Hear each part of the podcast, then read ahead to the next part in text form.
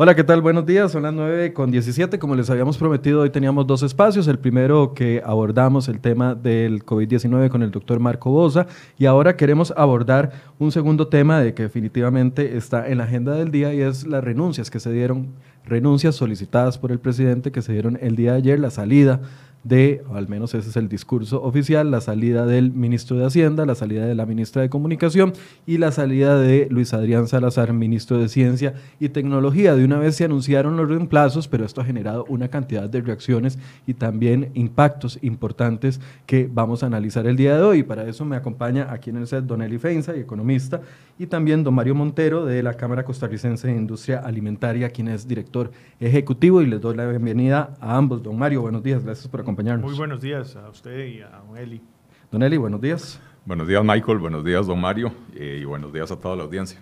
Tal vez, bueno, la primera pregunta que, les tengo es más bien análisis. ¿Qué, ¿Cómo interpretan ustedes los acontecimientos del día de ayer? Se filtra a un medio de comunicación, minutos después eh, lo confirma Casa Presidencial, anuncia el discurso del presidente es que por el, para el segundo tiempo está solicitando cambios para el segundo tiempo de esta administración, solicitando cambios, que no hay nada de anormal, que esto es una situación común, que, se, que a los dos años se iba a evaluar el desempeño de algunos ministros y que es natural que se den cambios. Por otro lado, sale el ministro en conferencia de prensa, el ministro de Hacienda, y demuestra en esta, no solo en su carta, sino en la conferencia, de que tiene serias eh, incompatibilidades con el ministro de Hacienda, y esto lo reafirma, eh, eh, con el presidente, perdón, y esto lo reafirma don Luis Adrián Salazar también en su carta. ¿Cuál es su lectura, don Mario, de la situación? Bueno, a nosotros en realidad la mayor preocupación es lo que no se dice en estos avisos de medio periodo. Por un lado, es decir, cuando, cuando en un equipo, cuando en un gobierno se, dan cambios importantes de medio periodo, lo que se espera es una clara definición de la ruta, de la estrategia a seguir durante la fase siguiente. Eso es lo que se espera. Y el mensaje que recibimos con los cambios que se dan, no solamente por la salida del ministro de Hacienda, sino en otros puestos importantes de gobierno y en otros que deberían estar también bajo revisión, es que los temas realmente importantes del momento, además de los temas de salud, ¿verdad? que ya el país los ha venido manejando de una forma determinada, lo que hoy nos estamos enfrentando es a la pandemia del desempleo, a la destrucción masiva de la economía, ¿verdad? ¿Qué vamos a hacer de aquí hacia adelante para los próximos días y semanas, meses o los dos años que le queda a este gobierno?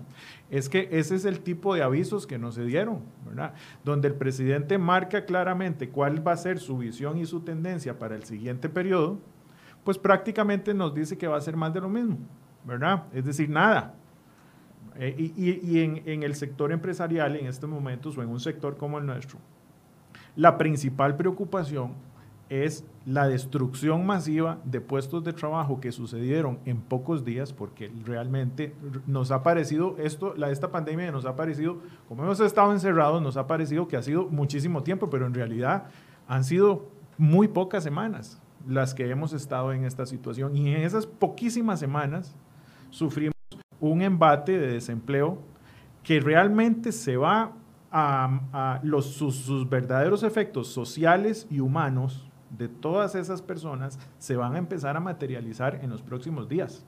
Y son temas que no se curan repartiendo plata en las cuentas bancarias de la gente que se quedó sin trabajo, ¿verdad? Porque esa plata ya se acabó o se va a acabar en los próximos días, Entonces no hay forma de seguir regalando plata a la gente desempleada. Entonces esa miopía de no querer ver la verdadera pandemia que se nos viene en muy pocos días o que ya la estamos empezando a vivir, nos preocupa no verlas reflejadas en un cambio de alineación, en un cambio de táctica, en un cambio de estrategia, en un, cambio de, programa.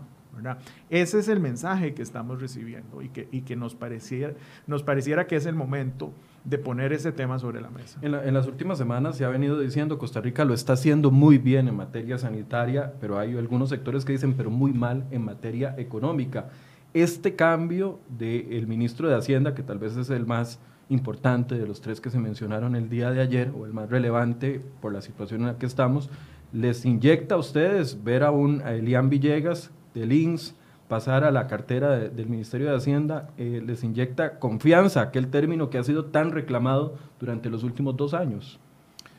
La confianza se genera a partir de los mensajes, de lo que las personas verbalizan, de lo que dicen, pero también de lo que no dicen. Eh, es decir, nosotros no tenemos un criterio si el nuevo ministro tiene o no tiene las facultades para el puesto y el tipo de coyuntura que esa persona se va a enfrentar de aquí hacia adelante, ¿verdad? Pero el mensaje que por, y por las entrevistas recientes lo, que estamos percibiendo es de que él todavía no tiene claro qué es lo que tiene que decir, ya sea por, o porque no lo sabe o porque esa es la línea de gobierno. ¿verdad? hasta el día, hasta este momento, ¿verdad? Lo que, lo que queda claro es que no quiere, no quiere referirse a los temas clave, ¿verdad? ¿Cuál es la posición del gobierno en materia de reducción del gasto público? Hasta este día, al menos en el sector que yo represento, la lectura que estamos teniendo es que el enorme hueco fiscal que está viviendo el país producto de las medidas sanitarias, ¿verdad? Se van a cubrir o con impuestos o con mayor endeudamiento. Y eso es peligrosísimo para el comportamiento económico de aquí hacia adelante, porque primero no se va a resolver ningún problema y vamos a quedar totalmente endeudados. Y además, ir por esa ruta lo que significa es una clara evasión de entrarle al problema en su verdadera raíz, que es el tema ya de, una, de un Estado que tiene que ser rediseñado nuevamente. ¿verdad? Es decir, eso es evadir los temas de fondo, como lo es el tema de empleo público, que se viene hablando mucho y que se anuncia y se enuncia, pero nada que se presenta, ¿verdad? Nada que se inicia la discusión, o temas de reforma del Estado. Temas que son, incluso me parece que el, ministro, el exministro de Hacienda lo menciona en su nota, que son eh, decisiones muy dolorosas que en un tiempos normales políticos iba a suceder lo que siempre iba a suceder, que es que un gobierno de turno le patea la bola hacia adelante, pero que dada eh, el, paciente que hoy tenemos, que es el, presupuesto nacional y el déficit fiscal, son medidas o que las tomas o que las tomas, ¿verdad? Evidentemente son, son, hay, hay temas que hay que amputar del Estado costarricense porque si no los amputas, el paciente realmente sí, se te muere. Y ese paciente somos todos nosotros, ¿verdad? Don Eli, ¿cómo hace usted, qué lectura hace de lo sucedido el día de ayer? Más viendo las, las manifestaciones de los dos ministros posteriormente. No, no calza lo que dice el presidente de la República con lo que dice eh, eh, don, eh, el ministro de Hacienda, el exministro de Hacienda y el exministro de Ciencia y Tecnología. No calzan esas dos versiones. Calzan entre sí, no calzan con la versión del presidente. Ah, sí, no calzan. Este, no, a ver, coincido plenamente con, con, que decía don Mario y no voy a, repetir eso. Eh, yo creo que uno, tiene que analizar las salidas en eh, cada una por, separado y a la luz de lo que dice el presidente. Lo primero es que cuando el presidente dice que, es un cambio de medio tiempo, que necesita refrescar, que esto lo... A ver, sí, se ha vuelto una costumbre que a mitad de periodo los gobiernos mueven fichas y reacomodan eh, para tratar de, darle una nueva energía al gobierno para la segunda mitad. Pero eso usualmente se hace quitando a la gente que no está haciendo bien las cosas. Y si ese es el criterio, yo me pregunto por qué el ministro de Ciencia y Tecnología. Para mí, eh, junto con don Rodolfo Méndez, los dos mejores ministros que ha tenido este gobierno, los que estaban ejecutando, haciendo lo que tienen que hacer. Eh, eh, y, realmente, bueno, como lo dice don Luis Adrián, en su carta de renuncia, a, él le piden la renuncia por diferencias ideológicas y esas diferencias ideológicas tienen que ver con que el gobierno, en vez de querer recortar el gasto, anda viendo a ver a quién le quita plata y entre ellos a Fonatel, que es un tema que hemos comentado aquí en el programa, y el ministro se planta y dice, señor, esta plata es para llevar Internet, para universalizar el servicio de Internet, llevándolo a las comunidades marginales del país. Y si nos quitan esa plata, entonces eh, cuando se termine la crisis, vamos a condenar a esas comunidades a, un rezago aún mayor del que ya tienen, ¿verdad? Entonces, eh, la, digamos, el despido, porque en realidad les pidieron la renuncia, el despido del ministro de Ciencia y Tecnología desmiente la, declaración del presidente de que esto es un, remozamiento. Insisto, uno remoza quitando lo que no sirve, no quitando lo que está funcionando bien. Eh, el, caso del ministro de Hacienda es un caso aparte porque, a ver, este es un ministro que cuando llegó metió las patas muchas veces. Más bien abrió la boca muy ampliamente muchas veces. Metió al gobierno en muchos problemas. Eh, y finalmente, la semana pasada, cuando él le hace la recomendación al presidente de vetar la ley eh, que, que, saca a las municipalidades del cumplimiento de la regla fiscal, al haber hecho esa recomendación pública, el ministro quemó puentes. El ministro dijo, me juego el todo por el todo. Eh, porque al hacerla pública pone al presidente en un compromiso. Ahora, si el presidente no le hace caso a su recomendación, al ministro no le queda otra más que renunciar. A mí lo que me sorprende es que el ministro no haya renunciado, que se haya esperado a que le pidan la renuncia, ¿verdad?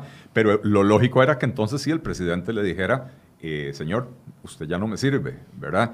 Em, eh, eh, creo que, nuevamente la excusa que, bueno, que dice el ministro que el presidente le dijo que era porque tenían estilos muy diferentes. No, esto es una, esta no es una cuestión de estilos, es una cuestión de fondo. Cuando el ministro de Hacienda finalmente parecía que se estaba asentando en el puesto, que estaba empezando a entender la importancia de sus palabras, eh, porque ya no había vuelto a hacer declaraciones de esa naturaleza, qué sé yo. porque no había vuelto a los medios de comunicación. Bueno, puede ser. Aquí llevamos dos, tres meses esperando que nos visite. Sí, eso, y, eso, he oído yo de, eso he oído yo de, varios mm, eh, periodistas y de varios, de varios programas de opinión que lo invitaban y no, y no respondía a las invitaciones. Pero, pero digamos que eso puede ser parte de una estrategia, de decir, no, mire, el señor no puede estar apareciendo en, en, cámaras porque cada vez que le pone un micrófono abre la boca más de la cuenta, ¿verdad?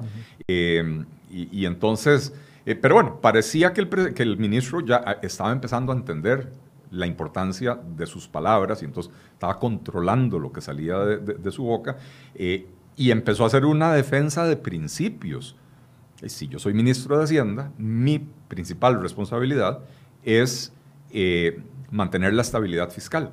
Si aquí tengo una ley que hace un año y medio los diputados aprobaron, que tiene unas medidas que son apenas de contención del gasto, no son de recorte del gasto, pero esa es la herramienta que me dieron para trabajar.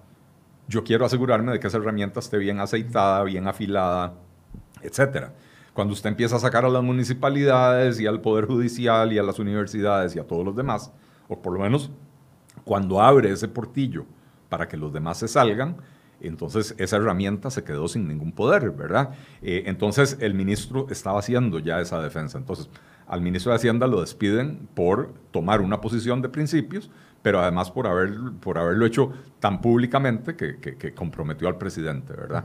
Eh, y lo de la ministra de Comunicación, de Michael. Eh, nunca tuvo que estar ahí. Empezando por eso. Sí, bueno, yo no era una persona adecuada para, para el Ministerio Definitivamente la comunicación de este gobierno ha sido de lo peor. Pésima, ¿verdad? Pésima. y con esa práctica que traían de que anunciar que van a hacer anuncios eh, y, reiteraron en esa práctica miles de veces, ¿verdad? Eh, restándole al final credibilidad a los propios anuncios que hacían.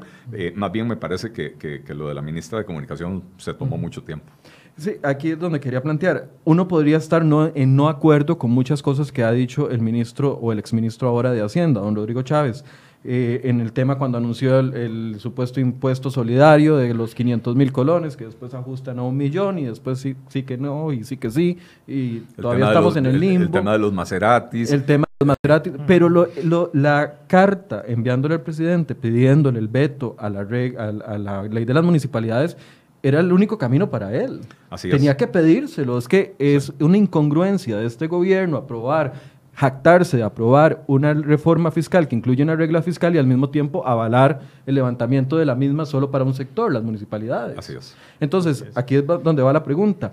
Esta justificación de don Luis Adrián Salazar por el tema de, los eh, millones de, Fonatel y esta eh, posición del ministro de Hacienda con respecto al tema fiscal y al tema de la regla fiscal demuestra que el presidente tiene una visión de la economía del país muy distante a la responsable.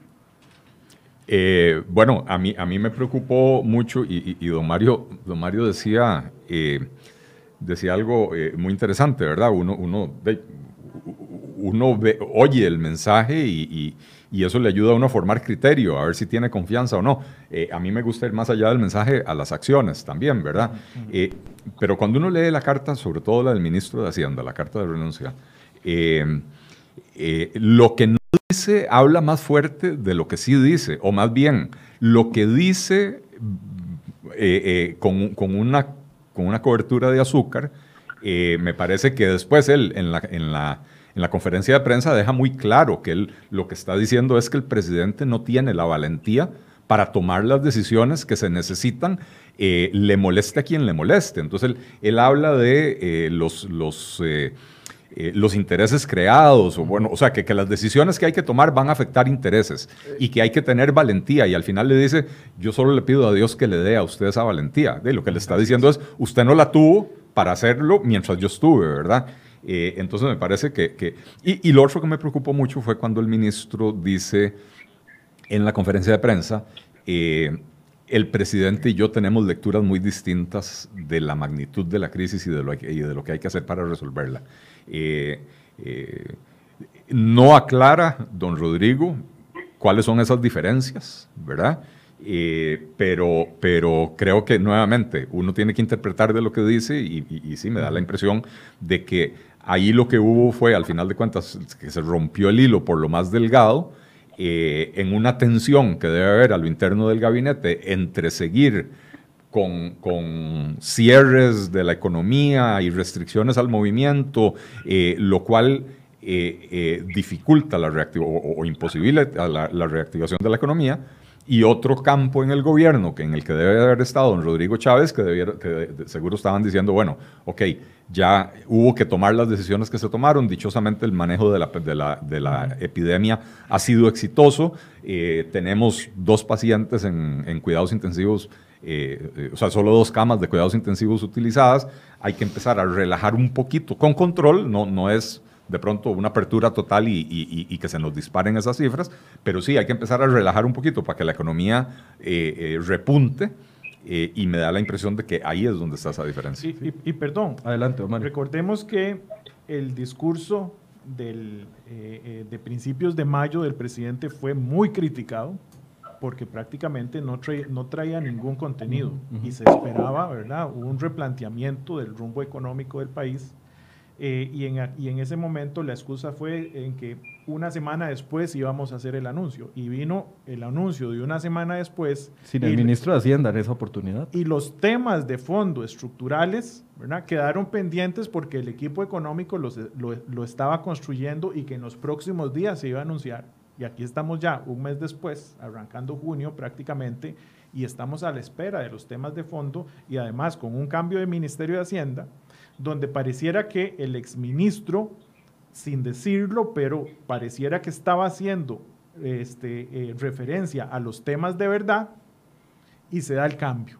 Entonces, ¿qué, lectura pueden hacer los, actores de la economía, ¿verdad? los generadores de empleo? pues que no hay, no hay, no hay, o, que no hay claridad, que no hay visión, que hay una miopía económica. O que la visión del rumbo económico tiene que irse por el lado, este, eh, por el lado de, de, medidas tipo endeudamiento e impuestos para llevar balance a esto, ¿verdad? Y que los temas de fondo estructurales del tamaño del Estado no les voy a entrar, ¿verdad? Y eso sí genera, eh, eh, vamos a ver, recordemos que en principio la reactivación económica está en función de no de, programas ni de subsidios ni de programas concretos. La reactivación es un asunto del, del, olfato empresarial, del olfato del consumidor. Es decir, yo como persona física, como consumidor, si siento confianza de que tengo el ingreso disponible permanente, no coyuntural, permanente, como aventurarme a ir al supermercado a comprarme el televisor o hacer la compra que quiero hacer. Y si no tengo esa confianza, ¿verdad? O si incluso estoy recibiendo todos los días en conferencia de prensa el mensaje, miedo, miedo, miedo, ¿verdad? La economía nunca se va a reactivar. Y un inversionista, y cuando hablo inversionista, no son las grandes corporaciones mundiales ni la inversión extranjera directa. El señor que se quiere comprar una maquinita para poner una fotocopiadora, la señora que quiere abrir una pequeña, una, una pequeña soda, ¿verdad? Ese inversionista, que es el de verdad, porque es la gran, inmensa mayoría. En un país pues donde las pymes son las que generan la mayoría. Pues prácticamente, ante un mensaje de miedo y temor, lo, lo que hace es simplemente decir, esto no va hasta saber cuándo. Tenemos también la opinión de don Alonso Elizondo, director ejecutivo de la Cámara de Comercio, a quien le doy los buenos días. Eh, gracias, don Alonso, por acompañarnos. Gracias, un gusto. Saludos a, a usted, a él y a Mario que están por ahí. Eh, dos frases de la carta de, renuncia del ministro. Eh, es probable que el Estado de Derecho y el contrato social de nuestro país estén viendo amenazados y habrá que tomar medidas económicas y estructurales muy difíciles y que serán combatidas por los distintos grupos de interés del país. Y segundo, sin embargo, en tiempos tan extraordinarios es imperativo tomar decisiones valientes, oportunas y con pericia técnica. ¿Qué le dice a usted esto, don Alonso? Eh, primero, llama, llama la atención y preocupa y, nos, va a ocupar de ahora en adelante eh, poder analizar muy bien cuáles van a ser las, las medidas que tomará y veámoslo hacia adelante el nuevo ministro el nuevo ministro de Hacienda eh, yo no sé qué tanto compromiso tiene con lo que hace unos minutos mencionaba Mario Deli en materia del Estado, ¿verdad? El tamaño del Estado, el problema grave que tenemos en, gasto público, no solamente en el tamaño, primero tamaño del Estado y costo de ese Estado para, para todos los contribuyentes, ¿verdad? Yo creo que ahí está, está la clave. Sí, sí preocupa, preocupa que no tengamos esa hoja de ruta clara, clara en materia económica, parece que no la hay, no la hay en el corto plazo y parece que tampoco la hay en el mediano y largo plazo. Ahí, ahí están los, los puntos complejos que creo que como sociedad nos toca analizar y ver con detalle, porque una salida luego de seis meses no es un detestamiento, ¿verdad? Es, es una salida abrupta, como bien dice el ya ex ministro, eh, hay diferencias eh, de estilo y de manejo tanto del presidente Alvarado como del ministro de Hacienda, ¿verdad? Eh, hace el año pasado, en marzo, el 26 de marzo, cuando salió, eh, o cuando también renunció el ministro, el ministro, no, el presidente ejecutivo de Habdeba, el presidente dijo aquella famosa frase de que no estaba alineado y eventualmente por eso fue su salida. Vemos que en el reflejo al menos de Ciencia y Tecnología y del exministro de Hacienda, de Hacienda tampoco estaban alineados. ¿Qué es? Que el presidente no tolera los, los criterios técnicos de las personas que contrata, del mejor equipo que anunció y no está dándole peso a los criterios técnicos, llevándose, eh, utilizando las palabras de don Luis Adrián, por diferencias ideológicas o por teorías ideológicas o por pensamientos ideológicos. Tomar, tomar, tomar decisiones en, un momento tan difícil como el que estamos atravesando no es sencillo, pero se requiere efectivamente valentía. Este, me parece que, que el presidente no ha ponderado criterios técnicos, eh, los criterios eh, de Hacienda que uno puede compartir o no, al final de cuentas se basan en algún criterio eh, y ahí es donde me parece que el hilo se revienta por lo más delgado. Don Eli. Sí, yo, yo creo que le, el gobierno le quiere imprimir un tono diferente, o el presidente le quiere imprimir un tono diferente al gobierno para los últimos dos años.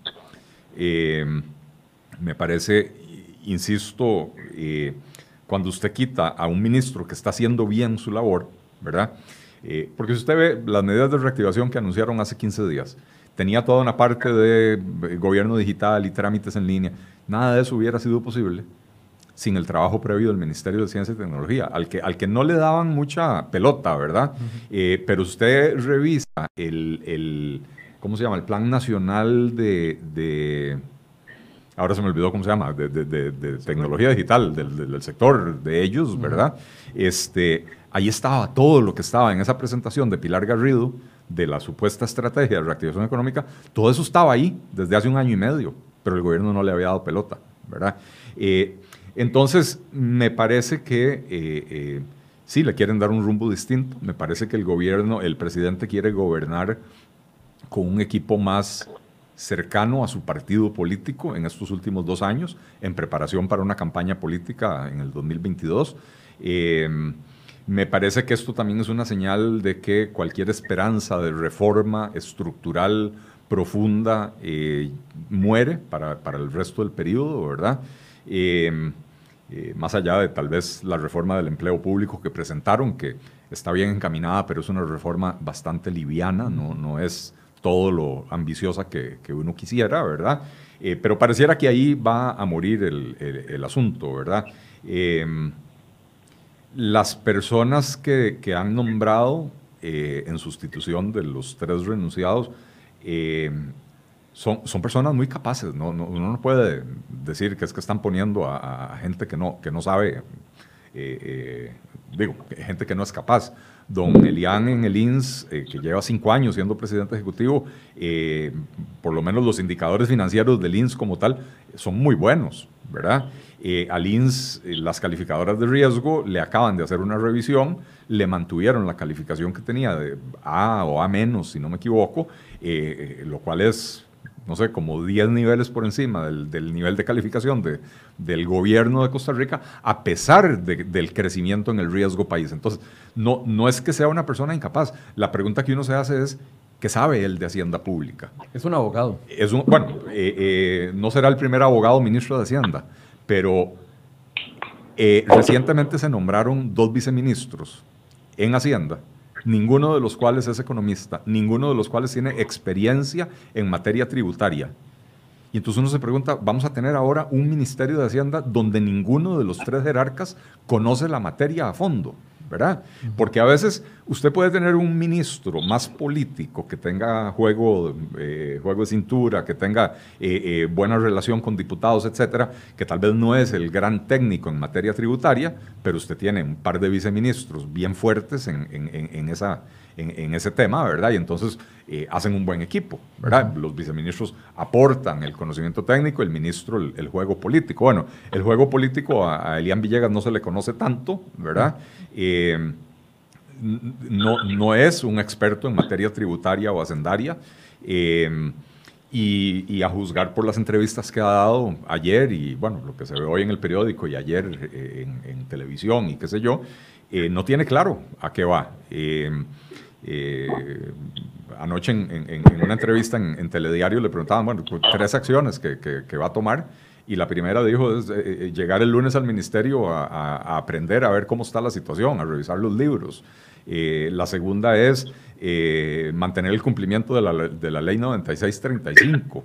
y entonces hasta ahí vamos por, voy a a aprender y voy a a mantener lo que ya está. Y después ¿Cuál es el aporte? Claro, ¿cuál es el aporte? Y, y, tercero dijo, bueno, y vamos a, vamos a buscar a ver en qué más se puede recortar el gasto, el, gasto del gobierno, lo, lo cual es eh, digamos que, positivo, ¿verdad? Pero cuando le preguntaron por venta de activos, dijo, el gobierno ya fue muy claro que aquí lo que vamos a vender o lo que estamos dispuestos a vender es Fanal y VIXA.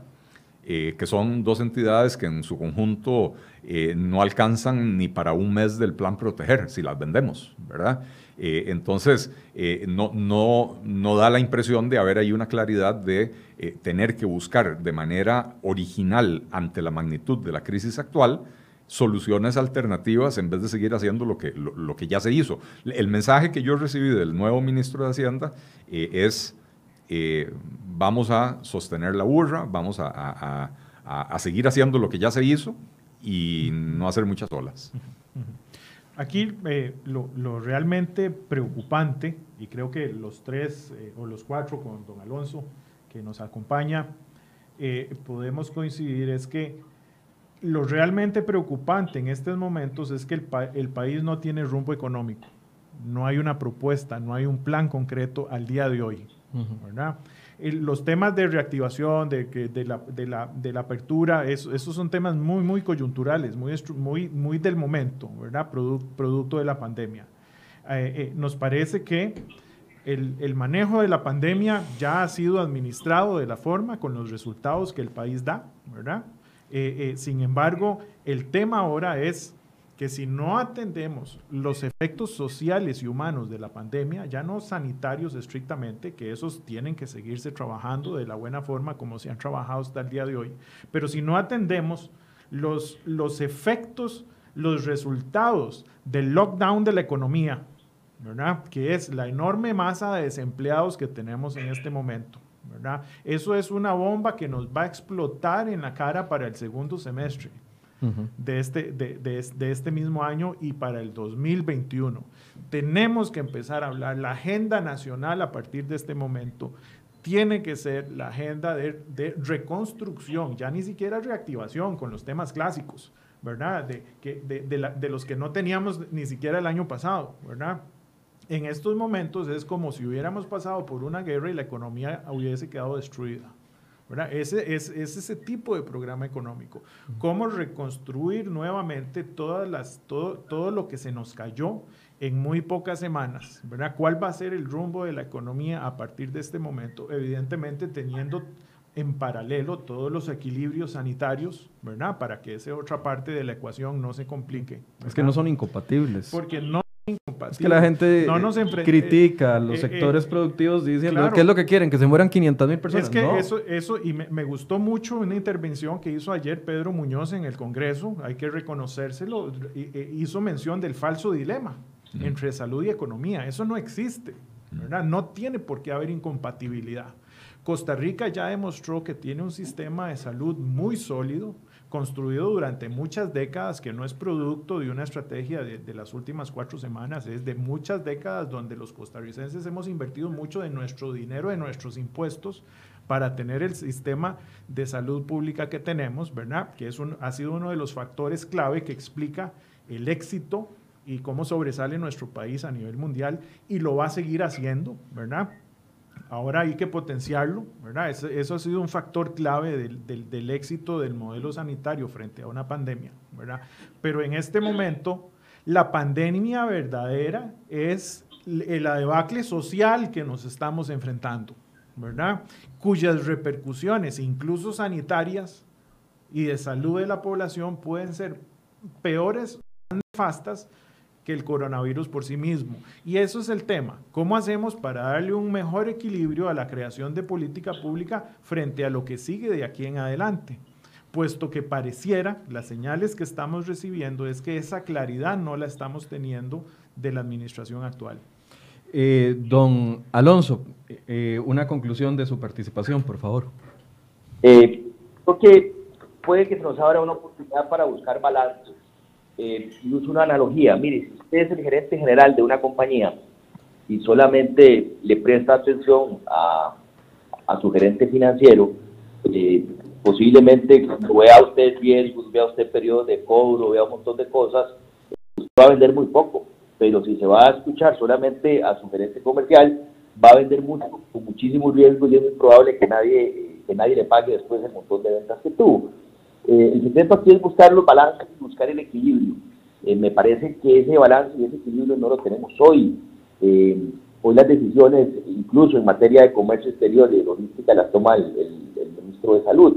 Y eso, esa, eso hace que no nos, no nos veamos bien en, el manejo económico actual de la, de la, de la crisis que, que, enfrentamos. Yo, espero y le, deseo al, nuevo ministro de Hacienda lo mejor. Creo que dependemos todos de, que ese timón del Ministerio de Hacienda funcione bien. No sé qué tanto margen o qué tantos grados de libertad pueda tener el nuevo ministro de Hacienda para hacer los cambios estructurales eh, que el país requiere. Me parece que serán dos años de, sostener lo que ya viene, de tratar de buscar eh, tener las, eh, por lo menos los gastos ya de por sí gigantes que tiene el Estado cubiertos y, pasar este, este vendaval eh, y sin ningún, ningún cambio que yo, pueda visualizar importante en la estructura del Estado costarricense. Muchas gracias a don Alonso Elizondo de la Cámara de Comercio que nos acompañó vía telefónica. Para continuar, gracias. don Alonso. Para continuar acá, eh, vamos a ver, la gran, la gran, el gran faltante es la credibilidad. Mm. Esta situación agrava y cómo podría enfrentarse el nuevo ministro de Hacienda a levantar puentes con los sectores productivos, por ejemplo, donde no existe, no hay, no hay credibilidad por parte de los sectores. Las soluciones que propone el gobierno pareciera que están lejanas a las que esperan los sectores productivos. O sea, e, es un reto enorme. Sí, eh, creo que ese tema de la credibilidad es vital.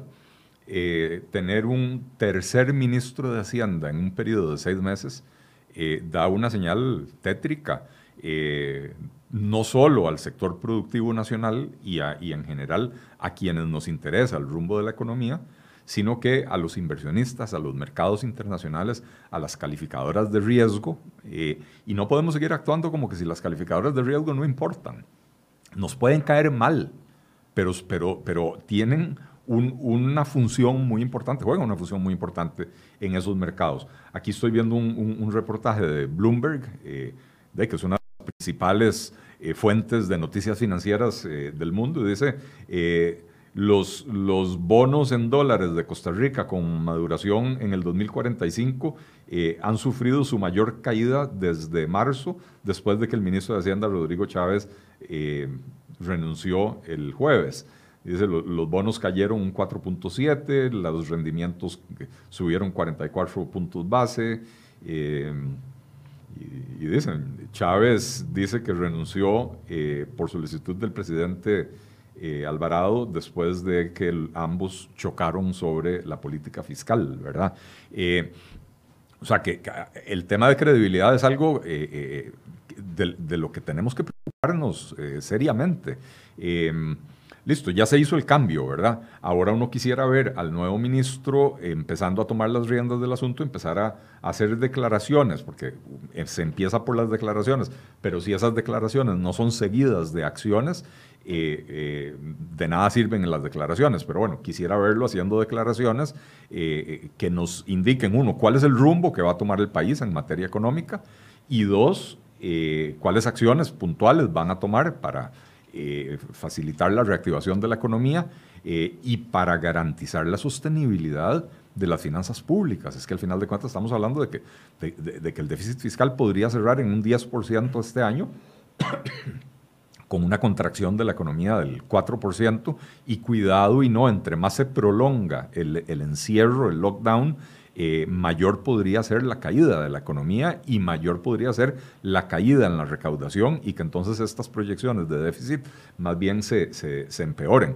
A mí me preocupa mucho desde la perspectiva de credibilidad quién es ahora el equipo económico del gobierno.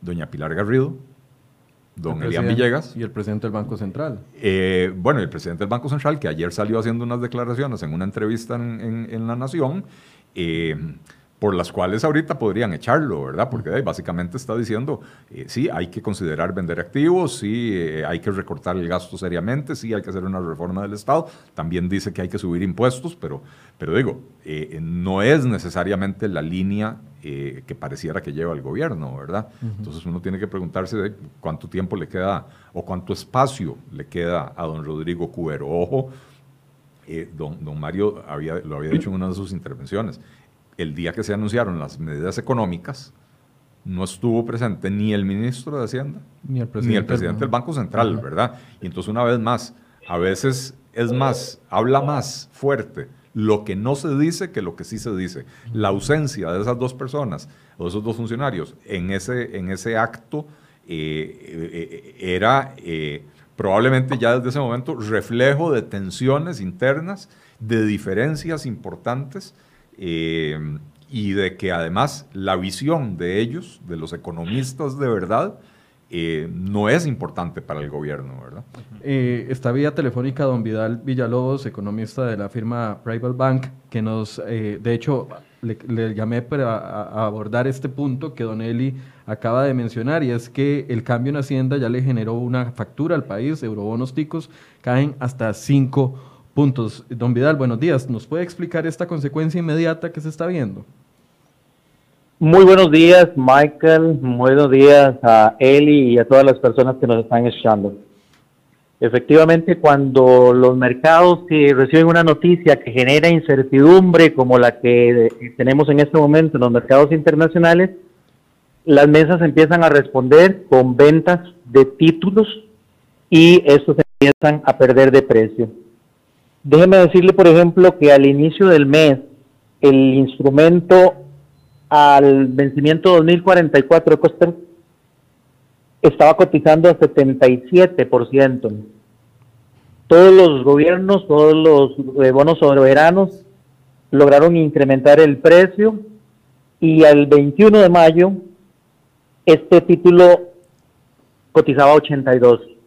Hoy amaneció en 76. O sea, se perdió todo en la ganancia que tuvimos de mayo.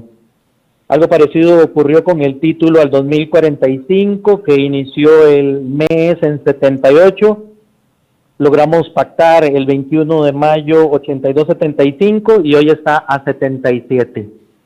Es importante, como decía don Eli hace un momento, que se aclare el discurso, se establezca meridiana claridad con relación al rumbo económico que va a tomar ahora la cosa fiscal en manos de don Elian Villegas, si va a haber algún cambio sustancial o si no se van a comprometer a algunos otros proyectos de ley.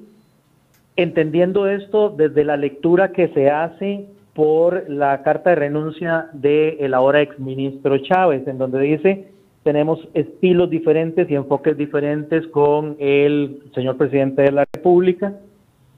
Menciona que había que tomar decisiones mucho más sustanciales y si eso significa que no van a existir nuevos proyectos de ley de calado en materia de gasto, en materia fiscal, pues entonces eso genera, insisto, una enorme incertidumbre y esto se traduce básicamente en una cosa, la caída en los precios significa un aumento en los costos del financiamiento futuro del país. Eso es lo que le iba a decir. En términos prácticos, esa caída de cinco puntos, ¿cómo se traduce en la realidad cotidiana? Va a existir un incremento de costo si de mantenerse esta condición. Eh, si el país quisiera salir en el 2021, por ejemplo, con una nueva emisión de eurobonos, eh, el inversionista sabe que en el mercado secundario encuentra bonos a descuento con un rendimiento mucho mayor y ese es el parámetro que le van a pedir al país. De igual manera sería para la empresa privada un incremento en costos de financiamiento en momentos en que los flujos de caja y la liquidez se estrechan por la pandemia fiscal, perdón, sanitaria. Bien, muchísimas gracias, don Vidal, por unos minutos para explicarnos esta situación. Con muchísimo gusto. Saludos a todos. Un gran abrazo. Saludos. Gracias. Saludos. Eh, a mí una, una vez un, jefe, eh, un gran empresario, me enseñó, eh, me dice, a un político nunca le creas por lo que dice, sino por lo que hace. Y eso es algo que, que, que, que me quedó muy grabado y trato de aplicarlo a la coyuntura actual. ¿Qué es lo que estamos viendo? ¿Qué, estamos, qué es lo que estamos percibiendo eh, eh, los costarricenses o algunos de nosotros y, dentro de sectores productivos como el nuestro? Que en el año 2018 Costa Rica se desangró por una reforma fiscal que muchos apoyaron, otros no apoyamos tanto, ¿verdad? Que hoy en día a todos los ciudadanos nos cuesta mucho dinero, especialmente a la gente de, de menores recursos. Estamos pagando un IVA que antes no se pagaba, ¿verdad? Los asalariados de ciertos niveles pagando tractos de renta muchísimo más altos de los que existían actualmente, el sector empresarial aportando muchísimo más en renta. Y la acción que vimos poco tiempo después es un gobierno zafándole la tabla a la regla fiscal, que fue lo que sucedió hace unos pocos días. Esos son hechos concretos, que volviendo a la pregunta suya sobre generación de confianza, ¿verdad? Que lo que, nada de eso genera. O sea, eso, eso es un retroceso total en lo que es generación de confianza. ¿verdad? Eso, eso paraliza el consumo, eso paraliza cualquier tipo de proyecto empresarial del pequeño emprendedor o el del gran empleador, ¿verdad? Por la desconfianza que se genera. Lo que estamos viendo hoy es, entre líneas, lo que no se dice en las cartas de renuncia, es que hay ministros que estaban defendiendo aspectos que son importantes y que el, y que el presidente no va por ahí. Ah. aspectos técnicos, don Mario. Es que vuelvo al tema del levantamiento de la regla fiscal. ¿Qué estamos viendo hoy? Un país, obviamente, que por razones este, eh, externas, pandémicas, cae en un hueco fiscal, eh, pero las acciones concretas que sí vemos son proyectos de ley de endeudamiento, de empréstitos, ¿verdad? Y un poder ejecutivo que, pensado estratégicamente o sin pensarlo, mantiene vivo el debate nacional de nuevos impuestos. Entonces, el, el, empresario, el tomar de decisiones, son las señales que ve y que mide y que los incorpora todos los días en, su, en, sus, en sus tomas de decisiones. ¿Verdad? Entonces, eso son hechos concretos que hoy nos tienen en una situación donde la credibilidad y la generación de confianza no existe. Y ahí es donde todos tenemos que trabajar juntos, donde nosotros hacemos ese, ese llamado de atención, donde la retórica tiene que cambiar sin descuidar los otros temas importantes que nos están afectando a todos como ciudadanos y que nos generan temores y, y, miedos, ¿verdad? Pero no podemos dejar de poner los temas importantes sobre la mesa. No podemos dejar que el, un tema tan importante en la economía nacional, que es la, el, el hueco fiscal, las finanzas de la caja del Seguro Social. Vea usted lo importante que si se nos cae la empresa privada, no vamos a tener seguridad social, pero, pero ni, ni, ni para atender un catarro el otro año. ¿Verdad? Sí, esa es la realidad. Eh, esa, esa, es la realidad que nos enfrentamos. Por lo tanto, este, tenemos que poner sobre la mesa la agenda económica. ¿ah? Eh, eh, es decir, no puede ser posible que en estos momentos el planteamiento de política económica es impuestos y endeudamiento. ¿Ah? Esa no es la vía. ¿Ah? ¿Por qué? Porque la enfermedad se encuentra en otra parte. ¿Ah? La enfermedad se encuentra en esos temas que no dijo, pero dijo el ministro de Hacienda en su, nota, en donde pues, hay que tomar decisiones importantes de las que no se han querido tomar, pero el paciente ya está en un grado de, digamos, el, el, paciente se nos empeora por una situación este, externa y hay que tomar esas decisiones.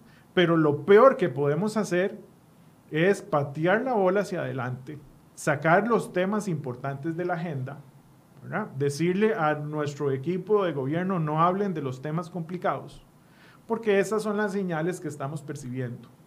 ¿Verdad? Y eso, como les digo, la, la, reactivación verdadera de la economía depende de las expectativas de nosotros como personas, como, como consumidores, como ciudadanos, de las decisiones que tomamos todos los días y, de las y, y, así se comportan los empresarios en sus decisiones, ¿verdad? Y esa, mientras sigamos recibiendo, es, viendo esos hechos, esas señales, esta situación no, no, no se va a cambiar. Eh, recordando un poco la historia de don, don Elian, don Elian eh, en los últimos meses, cuando se estaban discutiendo las leyes de implementación o los cambios que teníamos que aplicar para ingresar a la OCDE, se, opuso a varios de ellos. Eh, recientemente el INS aprueba eh, trasladar 75 mil millones, que eventualmente tendremos que pagar, pero trasladar 75 mil millones de su patrimonio al gobierno para financiar los bonos proteger. Esta situación, o sea, está premiando el presidente a alguien de su confianza solo para no tener más cambios, eh, se está rodeando solo la gente que le dice sí señor, sí señor, y no de la gente que le dice no señor, porque técnicamente tenemos que ir por acá. Eh, Esa es una pregunta para, para, un, para un politólogo, pero sí. Eli... No, no, pero, pero a ver, no, no, hace falta que conjeturemos qué exactamente está pasando por la mente del presidente. Ciertamente acaba de nombrar como ministro de Hacienda a alguien que le ha mostrado absoluta lealtad. Eh, bueno, no sé si absoluta lealtad. Esa oposición de algunos proyectos de la OCDE realmente no sé cómo, cómo compaginarla, ¿verdad? Pero el tema de los 75 mil millones de colones... Eh, eh, que, además el presidente se fue a hacer todo un show caminando alrededor del INS, haciendo un videito muy bonito, hablando de que una historia costarricense, eh, como, como que si nos estuvieran regalando la plata. Uh -huh. este, y, pero, pero más que conjeturar qué pasa por la mente del presidente, veamos cómo nos ven afuera, ¿verdad? Por eso lo que mencionaba don Vidal, eh, datos datos duros, ¿verdad? Lo que está pasando en el mercado hoy con la valoración de los, de los títulos de la deuda de Costa Rica, eh, producto de esta inestabilidad. Eh, yo recibo análisis de, de, un montón de analistas de diferentes bancos y, empresas consultoras, que son los que los inversionistas leen para tomar sus decisiones de, de inversión, ¿verdad? Eh, y, esto que me, que, me, acaban de llegar, que me acaba de llegar, ¿verdad? Este, hablando sobre la salida de Rodrigo Chávez y el nombramiento de don Elian, dice, eh, su reemplazo, refiriéndose a don Rodrigo, dice, su reemplazo, Elan eh, Villegas, eh, no, no da, estoy traduciendo, no da buenas señales para la consolidación fiscal de aquí en adelante. Villegas es un, abogado, no es un economista, es el, el anterior jefe de la compañía estatal de seguros INS y un miembro leal del partido oficialista, el PAC que hasta ahora, refiriéndose al partido, dice, ha estado em, eh, excluido o ladeado de, la, de, la, de las decisiones de, economía política o de política económica en, el gabinete, ¿verdad?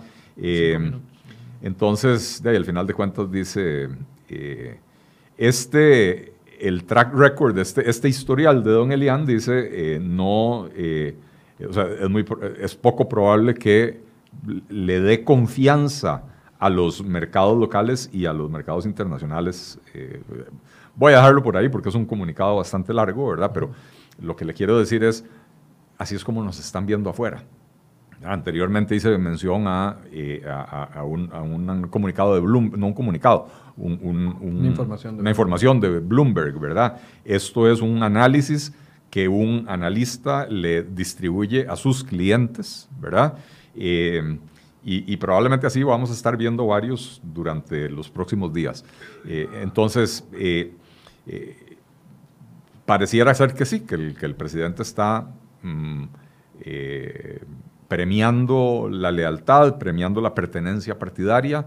y como decía anteriormente, esto para mí es un anuncio que de aquí en adelante no vienen grandes reformas y si sí se atreven a promover alguna reforma eh, en el futuro, eh, tal vez no inmediato, pero el próximo año, eh, será subir impuestos, porque lo que es recorte del gasto no pareciera que por ahí va el, el asunto. Ahora, tenemos un equipo económico lo suficientemente fuerte y creíble a nivel nacional. Digo, teníamos a don Rodrigo, que se había anunciado, se había vendido como el consultor y director del, Banco Mundial, era, me parece. Don Rodrigo Chávez del Banco Mundial. Del Banco Mundial, una persona con amplia experiencia, contactos internacionales, de una forma, eh, de un, económico de, alto nivel. Ahora tenemos, bueno, se mantiene doña Pilar Garrido hasta el momento, don Rodrigo eh, Cubero con un perfil muy bajo eh, últimamente y también ahora este nuevo ministro que se ha acostumbrado eh, en el INS a tener también un perfil bastante bajo. ¿Eso nos, nos suma o nos resta? Eh, nos resta, definitivamente. Eh, un, viceministro que es relacionista internacional. Y una, que, y una que es promotora cultural. Y una que es promotora cultural. Ese es el equipo de Hacienda. Es el equipo de Hacienda. Eso, hay. eso genera mucho nerviosismo en los mercados internacionales y eso genera mucho nerviosismo en los organismos internacionales. Cuando, cuando renunció doña Rocío, eh, hubo, hubo un movimiento similar en los mercados, ¿verdad? Los, los, los, bonos de Costa Rica eh, cayeron, los rendimientos subieron, etcétera, eh, como lo que estamos viendo ahora. Y el nombramiento de don Rodrigo Chávez vino a restablecer la confianza. La gente dice, ok, es un funcionario de casi 30 años en el Banco Mundial, etcétera, conocido en, en, los círculos económicos, etcétera. bueno, lo quitan por una disputa sobre política fiscal y en su lugar ponen a una persona que eh, no es conocida internacionalmente em, y que tiene ese background, ¿verdad? Ese, ese, ese, ese, historial de ser un partidario leal del partido de gobierno. Eh, entonces pareciera que lo que se está premiando es ese tipo de... de eh, o sea, se, se, está premiando la pertenencia partidaria sobre la el conocimiento de la materia que va con la que va a tener que lidiar y eh, la estabilidad del país, la imagen del país hacia afuera, ¿verdad? Eh, ¿Qué señales esperan ustedes en los próximos días contundentes, claras? No sé, llevamos hablando de esto dos años, o sea, dos años diciendo ocupamos señales claras, no las hemos recibido. Eh, esperaríamos señales diarias diferentes las señales diarias que posicionen la ruta económica. Hay una ruta económica que llevamos años hablando y que cuesta mucho que, se materialice, que se exponga. Este, hace falta ver el, cuál, es ese, cuál es ese plan estratégico del plazo inmediato en, materia económica, en materia de competitividad. Eh, eh, sabemos que Es decir, la, hay, hay una realidad económica antes y después de este, de este proceso de pandemia, ¿verdad?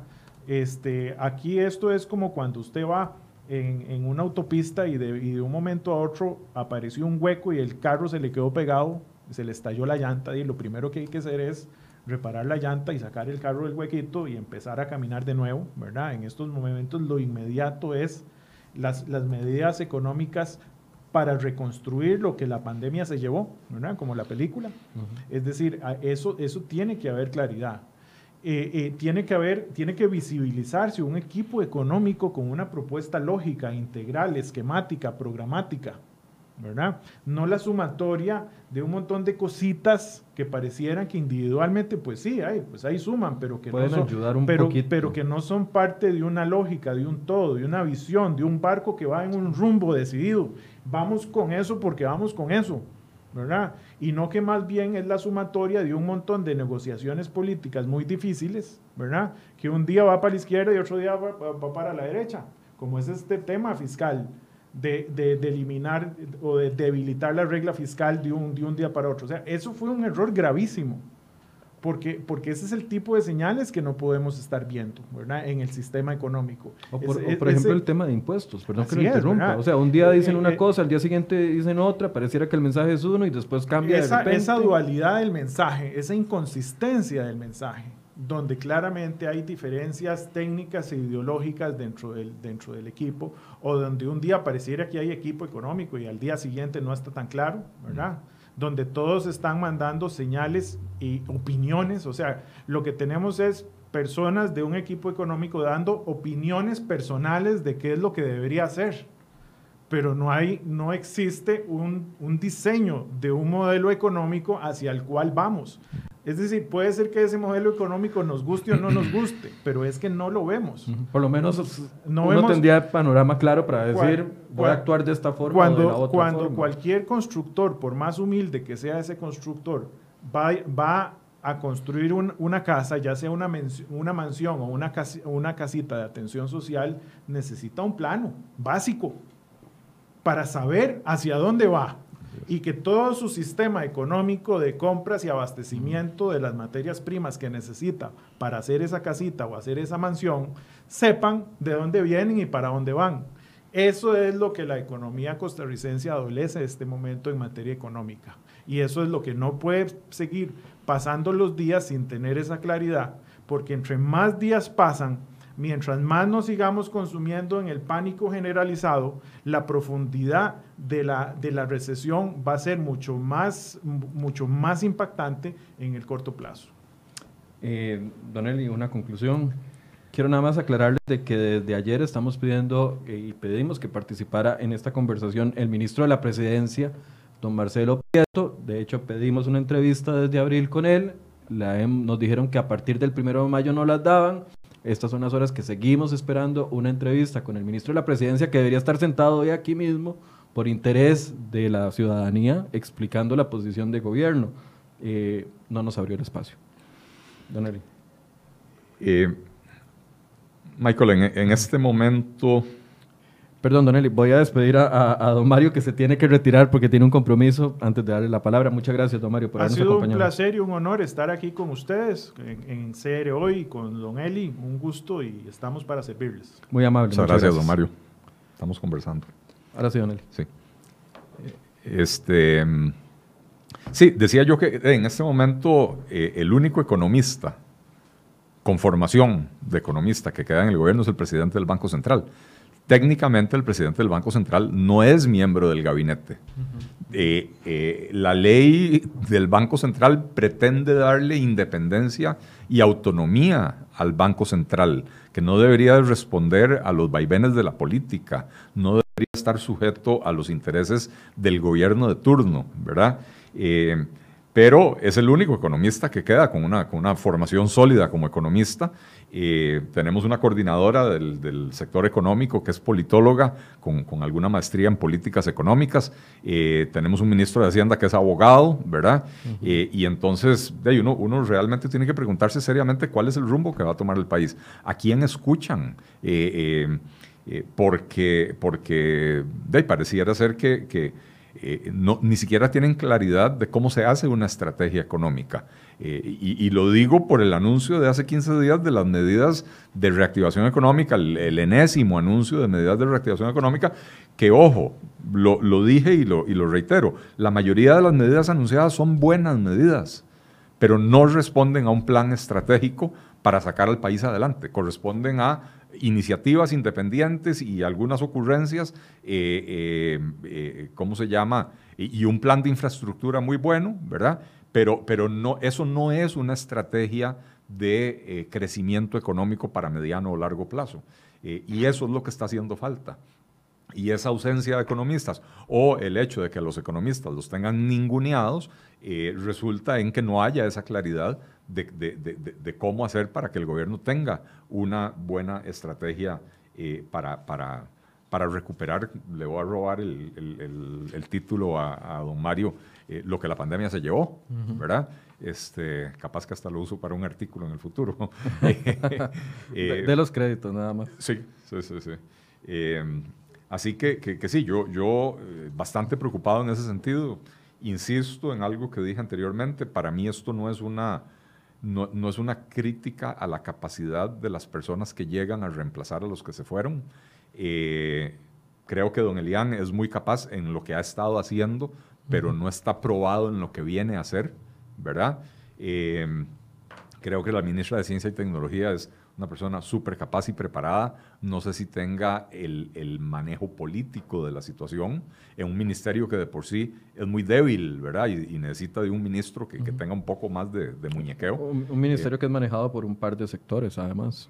También, también, donde hay unos intereses eh, eh, enormes, ¿verdad? Bueno, como en todo, como en todo el quehacer público de Costa Rica. Pero, pero me parece que, llegan en un mal momento, eh, debilitados y eh, en particular en el, en el área económica. Eh, me, preocupa eso, ¿verdad? Que, viendo las entrevistas a don Elian no, no me dio tranquilidad. lo que me transmitió fue desconocimiento. Entonces, en administración existe el famoso principio de Peter, ¿verdad? Eh, las personas son promovidas o ascendidas hasta su nivel de incompetencia, ¿verdad? Usted, puede tener una secretaria muy buena, la, la, asciende asistente y resulta muy buena, y de asistente la pasa a gerente de recursos humanos y resulta muy buena, y, y, la sigue ascendiendo y resulta que en algún puesto llegó al techo, ¿verdad? Ya no pudo. Este, esperemos que no pase eso con, con, con el nuevo ministro de Hacienda, pero me parece que, que la escogencia eh, en, esa escogencia prevalecieron más los criterios de lealtad política que, eh, que de claridad acerca del rumbo que tiene que tomar el país. Don Eli, hoy en la portada de Cere Hoy, nuestra compañera Jessica Quesada preparó eh, un reportaje donde habla sobre la cantidad de, de, bajas que ha tenido el gobierno en dos años y entonces ya superó incluso a, gobiernos como el de doña Laura Chinchilla y se resumen en 30 bajas entre salidas de ministros y viceministros. La promesa cuando llegó el PAC eran dos, un tema de unidad, un gobierno de unidad y otro eh, eh, tema importante era el mejor equipo. Pero se ha ido la gente que generaba más confianza en sectores como el que representa don Mario. Eh, ¿Cómo está quedando el gobierno dentro de, dentro de el tema otra vez de credibilidad con tantas bajas? Es normal, que sabemos que es normal que se cambie el equipo, pero es que el mensaje del presidente de ayer solo se lo creyó el presidente y su gente de prensa. Yo creo que ni la gente de prensa. Este... Y además, con el agravante que el presidente está escondido, no habla. Ayer hubo la primera actividad pública en la que él fue, eh, las OBIs aquí en, eh, de la carretera San José San Ramón, y donde todos los colegas se fueron, incluyendo a nuestro compañero Pablo Rojas, que estaba en el sitio, se fueron a tratar de obtener alguna declaración de otros temas que no hay oportunidad en ningún lado de preguntarle al presidente Simple y sencillamente se escondió y se fue y lo sacaron y los guardaespaldas y listo. Eh, solo por Twitter habla. Bueno, eh, el, presidente antes de la pandemia venía con eh, unas valoraciones por parte de la población muy negativas. ahora encontrar un nuevo modus operandi donde el presidente pone la cara, pero el que habla es el ministro de Salud eh, el manejo de la parte sanitaria hay que reconocer que ha sido, eh, ha sido muy bueno. Eh, esto le ha traído réditos políticos al presidente de la República y yo creo que alguien con, con un poquito de, de, más de dos dedos de frente en casa presidencial dijo, puso dos más dos y dijo, eh, presidente, e, entre menos hable, mejor le va. Entonces, eh, ellos felices con este mecanismo de conferencias de prensa hipercontroladas, donde ellos escogen cuáles preguntas responden, etc. Además, las preguntan como ellos las quieren preguntar. También, ¿verdad? Este, pero, pero, ¿cómo se llama? Me, parece que, que, en efecto, el presidente está ausente. Uno, uno lo siente de esa manera. Eh, el otro día decíamos aquí, el que día me tuvieron por acá también, el martes creo, eh, con el tema de las fronteras centroamericanas. Uno, uno esperaría que el presidente estuviera eh, usando el teléfono intensivamente para llamar a los presidentes de los demás países y, tratar de lograr un acuerdo de, alto nivel, porque esto de las fronteras, no, no, podemos seguir con las fronteras cerradas otras dos semanas más, ¿verdad? y, no, y no lo ve uno sucediendo, ¿verdad? Así que, que, es, es, eh, es, muy preocupante, ¿verdad? Eh, eh, la, señal que se envía a, lo interno del país y hacia afuera es de inestabilidad. Yo no creo que con esto se terminaron los cambios de medio periodo, yo creo que todavía vendrán dos o tres más, ¿verdad? Este, y, cómo se llama, y, lamentablemente si uno viera que están quitando a funcionarios que han sido mediocres, que no han dado un, buen resultado, eh, para poner a alguien mejor. Entonces uno diría, bueno, sí está bien, tarde, pero seguro, mejor hacerlo. Pero, pero con el tipo de movimientos que, que se hicieron anoche, ayer, me, me, da la impresión de que no va por ahí el asunto, no, no, no es un asunto de buscar mejores funcionarios. Recordemos, como vos decías, cuando llegó el PAC por primera vez hace seis años, eh, prometieron gobernar con el mejor equipo posible. Bueno, ese equipo, ese mejor equipo posible resultó ser un absoluto fiasco, ¿verdad? Cuando llegó el PAC por segunda vez, Unidad Nacional. Eh, creo que eh, del gobierno de Unidad Nacional ya no queda nada. Eh, don Rodolfo Méndez, que la gente dice, bueno, don Rodolfo es del PUSC. No sé si, si vos le prestaste atención, hace un par de semanas, cuando salió, creo que fue el presidente del, del PUSC, a decir que sería un honor que don Rodolfo considerara eh, la candidatura presidencial. Uh ¿Quién una nota desde hoy? Que, que, yo hubiera, yo, yo esperaba una, una reacción de don Rodolfo diciendo, no, mire, yo ya estoy muy mayor y eso no es para mí. No, su reacción fue dejar muy en claro que hace 15 años no pertenece a ese partido, ¿verdad? Entonces, eh, eh, dijo, no, no, pertenezco al partido, no estoy en eso, yo estoy aquí para, para cumplir lo que me pidió el presidente, etcétera creo que ya eh, se acabó el concepto de un gobierno de unidad nacional, eh, a pesar de que siguen habiendo algunas dos o tres figuras que provienen de otras tiendas, ¿verdad? De otras filas. Eh, así que, me parece que muy preocupante lo que, lo que sucedió ayer. les deseo lo mejor a, todas las personas del gobierno, porque al final de cuentas, también lo dijo el ministro de Hacienda saliente, el éxito de ellos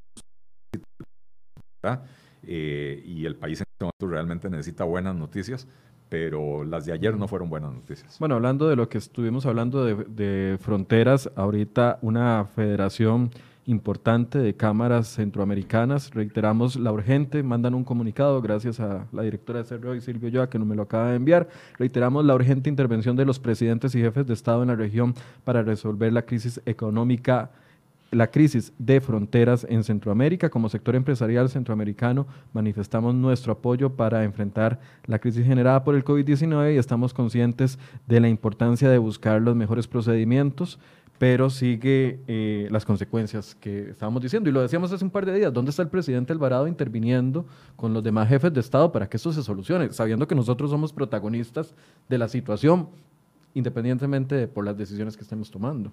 Sí, es, una pregunta sin respuesta. Muchas gracias, Don Eli. Eh, a vos las gracias, Michael, a, toda la audiencia del programa. Eh, esperemos lo mejor, pero... Preparémonos para lo peor. Preparémonos para lo peor.